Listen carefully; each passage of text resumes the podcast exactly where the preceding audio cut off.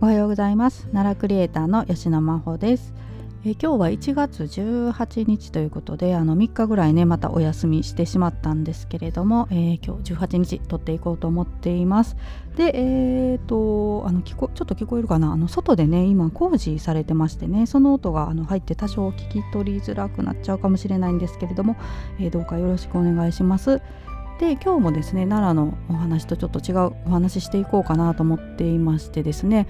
えーとまあ、15日ですよね。あのトンガの方で大規模な、ね、火災火災じゃないごめんなさい、えー、火山噴火があったということで、えー、ともう私もねネットで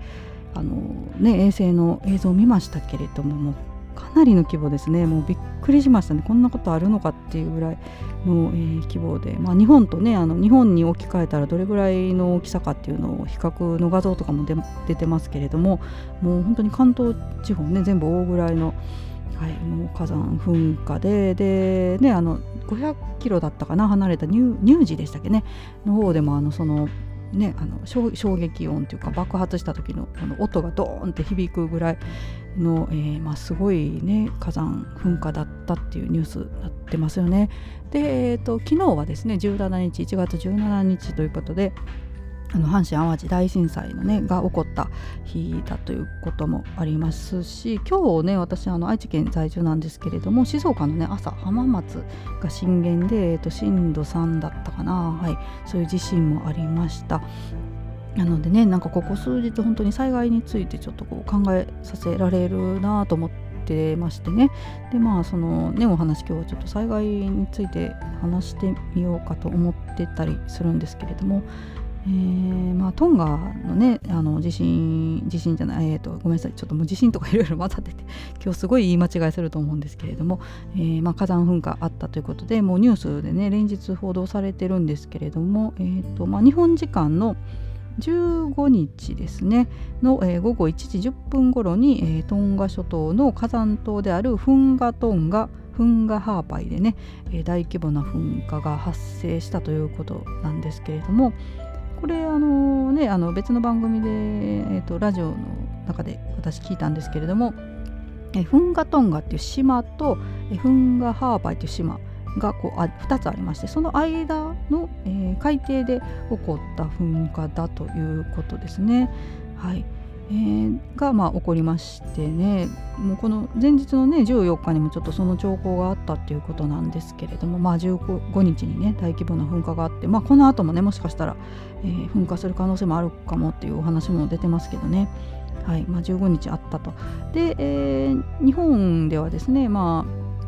その後ねあの15日の午後7時過ぎぐらいにねあの、まあ、津波の心配はないっていうのがね気象庁から発表があったんですけれども、えー、その後ですね潮位がこう変化して16日ですね日付変わって16日の未明にあの津波警報を、えー、出したと。はいまあ、あの夜中でしたけどね。本当に私あの夜あの起きてるのであの夜型人間でね、えー、その時起きてたんですけれども、まあ、あの鹿児島県の奄美群島とかトカラ列島あと岩手県ね。なんか不思議ですけどね岩手県だけ。はいまああの警報が出されていました、まああのね、船とかもちょっとその影響で転覆したのとかもニュースになってましたけれども、いやまあ深夜なんでねなかなかこれねもう水ね夜寝ておられて気づかなかった方とかもねいるかもしれないなと思うんですけどね。はい。まあ、これがねあの私あの気象庁の記者発記者会見、はい、見てたんですけどリアルタイムでね、うん、もう気象庁でもねよくわからない現象だっていうお話をされててもそれがすごい印象的だったんですよね。あの一応ねあの津波警報ということで発令はしたけれどもこうなんか津波って言っていいのかも分かんないみたいな感じだったんですよ。うんだからねあの観測史上初の現象だっていう、えー、ことでしたけれどもやっぱりねまだまだあの、ね、自然災害とか、まあ、人間の知識でわからないことってたくさんあるんだなと改めて思いました。でまあねこの気象庁の発表でわからないっていうことに対してこう批判してる人とかねあのネットでいたんですけどもまあわからないってねある種誠実なねなんか発表だなとは私は思うんですけどね科学者の人がやっぱりわからないことはわからないっていうのはねえー、まあ、これからねいろんなデータが出てくるんだと思うんですけれども、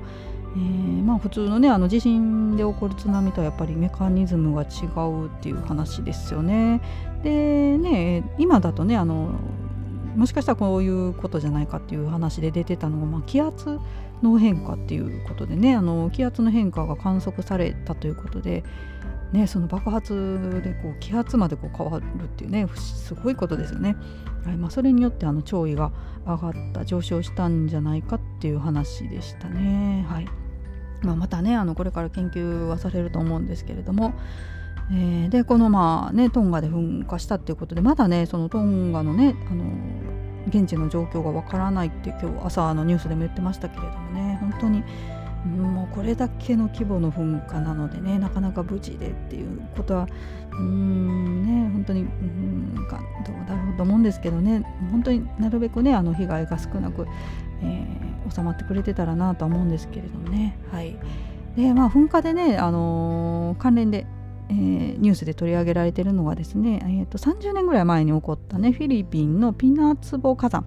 はい、の噴火があの取り上げられてるんですけれどもこちらもねかなり、えー、規模が大きい噴火だったそうですね。でこのピナツボ火山が噴火してから、まあ、2年後とかに、えーまあ、冷夏になってねその火山灰があの地球をね覆ってちょっとこう太陽の光が遮られてそれでまあ気温が下がってねあの日本でも米が不作になってですね急遽あのタイ米を輸入したりとかいうことがありましたけれども私もねうっすらと記憶にね小学生だったと思うんですよね当時ね。で給食でそのタイ米が出たような記憶がありますね。ちょっとなんかパサパサしているお米みたいなねあの細長くてね。で結構ねあのその美味しくないとかいうのがニュースになってたりしてましたけど、まあ、ちょっと失礼な話ですよね。せっかくその災害で、えーね、支援も兼ねてそういうのしてくださってると思うのでねあれなんですけど、はい、なのでまあこのねトンガの噴火も何かしら、うん、作物とかねなんか影響あるかもしれないですけどね。まあフィリピンよりはねあの日本からは離れてるので北半球にね、えー、前回のピナツボ火山の噴火ほどの影響はないんじゃないかっていうあの話もね今されてますけどでもね本当にどうなるかなんて未来のことなんでね分かんないですよねどんな影響が出るか今はもう本当に世界中がこうねインフラインフラというか、まあ、ネットでつながってたりいろんなねあの遠くで起こったことが意外と日本に影響したりとかもねあるのでうん、まあ、どうなるかなと感じですね本当に。うんまあ、コロナがね終わったまたこういう災害あったりもう、うん、常にね何かしら心配なことがありますよね。本当にねあの日本って、えー、自然災害のね割合がかなり高い国でしてねあの、えー、マグニチュード6以上の地震っていうのがね、まあ、世界でいろんなところであると思うんですけどその地震のね世界で起こってるマグニチュード6以上の地震の20% 1.8%がね日本で起こってるってことなんですよ。日本ってねあの世界から見た小さい国なのにね、うん、もうすごいですよね。でかつ、えー、かつ火山の数が、まあ、世界の、えー、7%占めると。はいでまあ、災害の被害額は世界ので起こる災害のうちの18.3%が日本で、はい、それぐらいの被害額があるっていうことでねもう日本って本当に災害大国ですもんねなんかプレートも4つか3つかね、あの上に乗ってますしね。はい、なので、まあ、いつね地震なんて本当にどこで起こるかなんてねもう予測はできないと私は思ってますので地震学ありますけどねなかなか予測は当たったっていう記憶がないんですよね、はい、もう今までもなんかねここ、まあ、熊本では起こらないだろうとか言ってたら熊本での方でね起こったりとかでも、まあ、予測できないので常に、ね、地震いつ来るか分かんないという、えー、心持ちをして置くのがね大切なのかなと、はい、思いました。で、えー、ちょっとごめんなさいまた火山のね話に戻るんですけど、まあ、このトンガのねニュース見てて私ちょっとやっぱりあの奈良のね火山ってどうなってるのかなってちょっと気になってね調べてたんですけれども、えー、調べてみたらですねあの関西圏って火山ほとんどないんですね、まあ、活火山ですね。えーと、兵庫県に1個あるだけかなはいすいませんちょっとごめんなさいあの調べてたんだけど消しちゃったんで確か兵庫県って書いてあったと思うんですけど。で、ま、奈良県はね、あのー、活火山はないんですよね現在ね。で、えーと、鹿山だとねあの二条山。はい、二条山とかあと室尾火山群っていうのがねあるんですけれども、まあ、かつてね活火山で、えー、噴火とかして、まあ、できたんですよねこの地形がね、えー、なんですけど、まあ、今はね噴火することはないし火山になっているということでまあね奈良県内でその噴火が起こるとかはまあないとは思うんですけれどもまあでも近くでね別のところで噴火した火山のね灰とかの影響が、まあ、奈良県で起こるっていうことはねあるかなと思うんですよね。まあでもやっぱり地震がねちょっと心配かな、えー、やっぱり奈良県って中央高度線ね走ってますので、えーまあ、地震はね本当に心配だなと思っていますが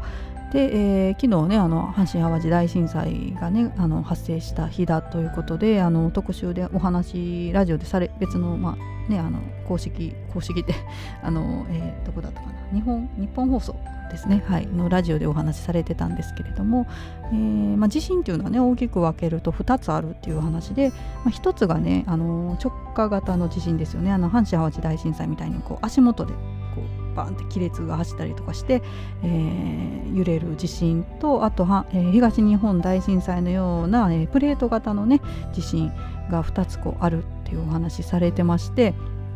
で、まあ、直下型の地震からこう生存確率をね高めるためにはどうすればいいかっていうともうあの家のね耐震を、えー、ちゃんとやるっていうのが一番だっていうお話されてましたね。あのまあ、古い家だと耐震こう、ね、補強して工事するとかですね、まあえー震度7ぐらいの地震が来てもとりあえず家がね潰れないようにしておくっていうのがまず大事だというお話されてました。えー、まあね大体あの阪神・淡路大震災で亡くなられた方っていうのは家がこうちょっと潰れたりとかまあ建物建物潰れてなくてもまあ下敷きにね何かの下敷きとかなってしまって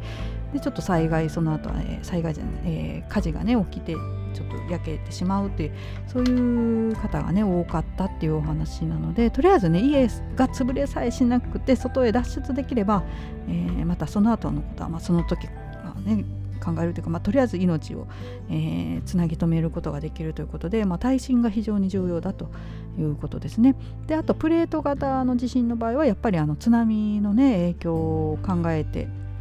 えー、行動しなきゃいけないということであのより遠く高くへ逃げると、えー、まあ、遠くよりはね高くに逃げる方を優先した方がいいというお話でしたね。はいまあね、でもそんなねいきなりバーって起こった時どこへ逃げたらってパニックになると思いますしね、結構車で、ね、あの逃げて渋滞になってそれで津波に飲まれたっていう方もおられましたのでやっぱり事前にねあの何かあった時どこへ避難するかっていうのをね把握しておくのは非常に重要なことだなと、はい、改めて思いましたね。はいえーまあ、奈良県はね津波の被害ってよっぽどもう奈良県まで津波来たらですねもう日本全体が沈んでしまうと思うんですけどね。まあ、奈良県はやっぱりあの洪水とかね洪水とか気をつけなきゃいけないですね。水害だとねあと、まあ、土砂崩れとか地震とかね、はい、その辺、まあ、日頃からねやっぱりあの、うん、意識して、えーね、対策を取っておくのが重要だと思いますのでねまたあの数日間まあ、いろんなね、えー、ことがありましたのでそういうことを、えー、考えながらね今日ちょっと撮ってみましたはいすいませんちょっと日本語めちゃくちゃになりましたけど最後はい、えー、というわけで、えー、今日はねあのちょっと災害のお話をしてみました。はい、また明日もねあのちゃんと奈良のお話続きなどしていこうと思ってますので、えー、どうかよろしくお願いします。それではあの今日も最後まで聞いてくださいましてありがとうございました。それではまたさようなら。